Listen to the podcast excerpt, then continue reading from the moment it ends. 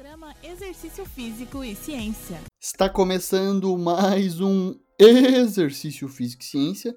Sou o Fábio Dominski e esse é o programa de rádio e podcast que trata de exercícios a partir da visão científica. Um tema sempre polêmico é sexo e exercícios. Crenças sobre os reais efeitos de transar antes de treinar ou competir têm baseado o conhecimento sobre o tema.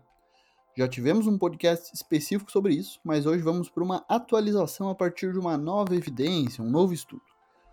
Bom, pesquisadores da Turquia decidiram avaliar os efeitos potenciais da relação sexual resultando em um orgasmo na força de membros inferiores em homens fisicamente ativos.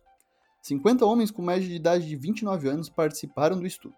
Eles se exercitavam em média três vezes por semana e também faziam sexo pelo menos duas ou três vezes na semana com suas parceiras ou parceiros. Eles foram informados de que a relação sexual deveria durar entre 3 e 20 minutos.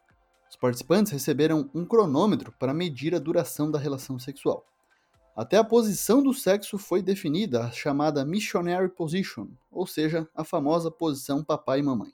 O estudo foi assim: eles faziam sexo e 24 horas depois faziam 5 séries de 5 repetições de agachamento livre, com 1 minuto de intervalo. Uma semana depois, sem fazer sexo, fizeram o mesmo, 5 séries de 5 repetições de agachamento. Será que houve diferença na força entre as condições testadas? Fazer sexo antes do treino interfere? Vamos para os resultados dessa pesquisa. A duração média do sexo dos sujeitos analisados foi de 13 minutos, com duração mínima de 5 e máxima de 19 minutos. Os resultados revelaram que ter relações sexuais dentro de 24 horas teve um efeito prejudicial na força muscular nos membros inferiores. Então, quando fizeram sexo, os indivíduos levantaram em média 107 quilos, enquanto quando não transaram, levantaram 109 quilos no agachamento, e essa diferença foi estatisticamente significante. No entanto, 2 quilos de diferença entre os pesos levantados pode não ser clinicamente significativo, segundo os próprios autores. Os resultados desse estudo revelam efeitos negativos do sexo na força muscular de membros inferiores. Os participantes levantaram menos peso quando eles tiveram uma relação sexual, na noite anterior em comparação com a abstenção de sexo. A correlação entre duração do sexo e peso levantado não foi estatisticamente relevante. Os autores discutem os resultados com cuidado, pois esse é um tema controverso. Eles começam comentando que a relação sexual pode afetar não apenas as condições físicas, mas também estados fisiológicos. No aspecto fisiológico, a relação sexual ativa tanto o sistema nervoso parasimpático quanto o simpático.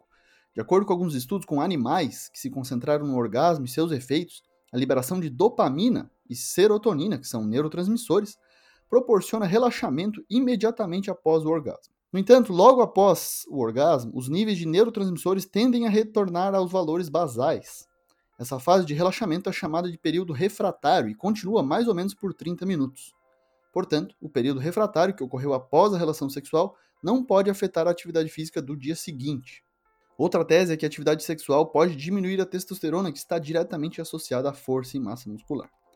Estudos que avaliaram a relação entre relações sexuais e desempenho atlético caracterizam-se por pequeno tamanho da amostra, ou seja, um número baixo de sujeitos participantes da pesquisa, o uso de teste de exercício laboratorial e não o uso de atletas de elite. Não há evidências sólidas de que o sexo seja prejudicial ou não ao desempenho atlético, é o que a maioria das evidências apontam. A conclusão desse estudo é de que a relação sexual dentro de 24 horas antes do exercício tem um efeito prejudicial na força muscular de membros inferiores, demonstrado através do exercício de agachamento, o que sugere que restringir a atividade sexual antes de uma atividade de curto prazo pode ser necessário. Entretanto, vejo isso para quem realmente precisa de um rendimento máximo no dia seguinte. Imagina você restringir sua relação com seu parceiro pensando no treino do outro dia. Talvez isso seja inviável e até desnecessário. Nós, em nossa maioria, somos praticantes de exercícios comuns e temos que buscar um equilíbrio na nossa vida.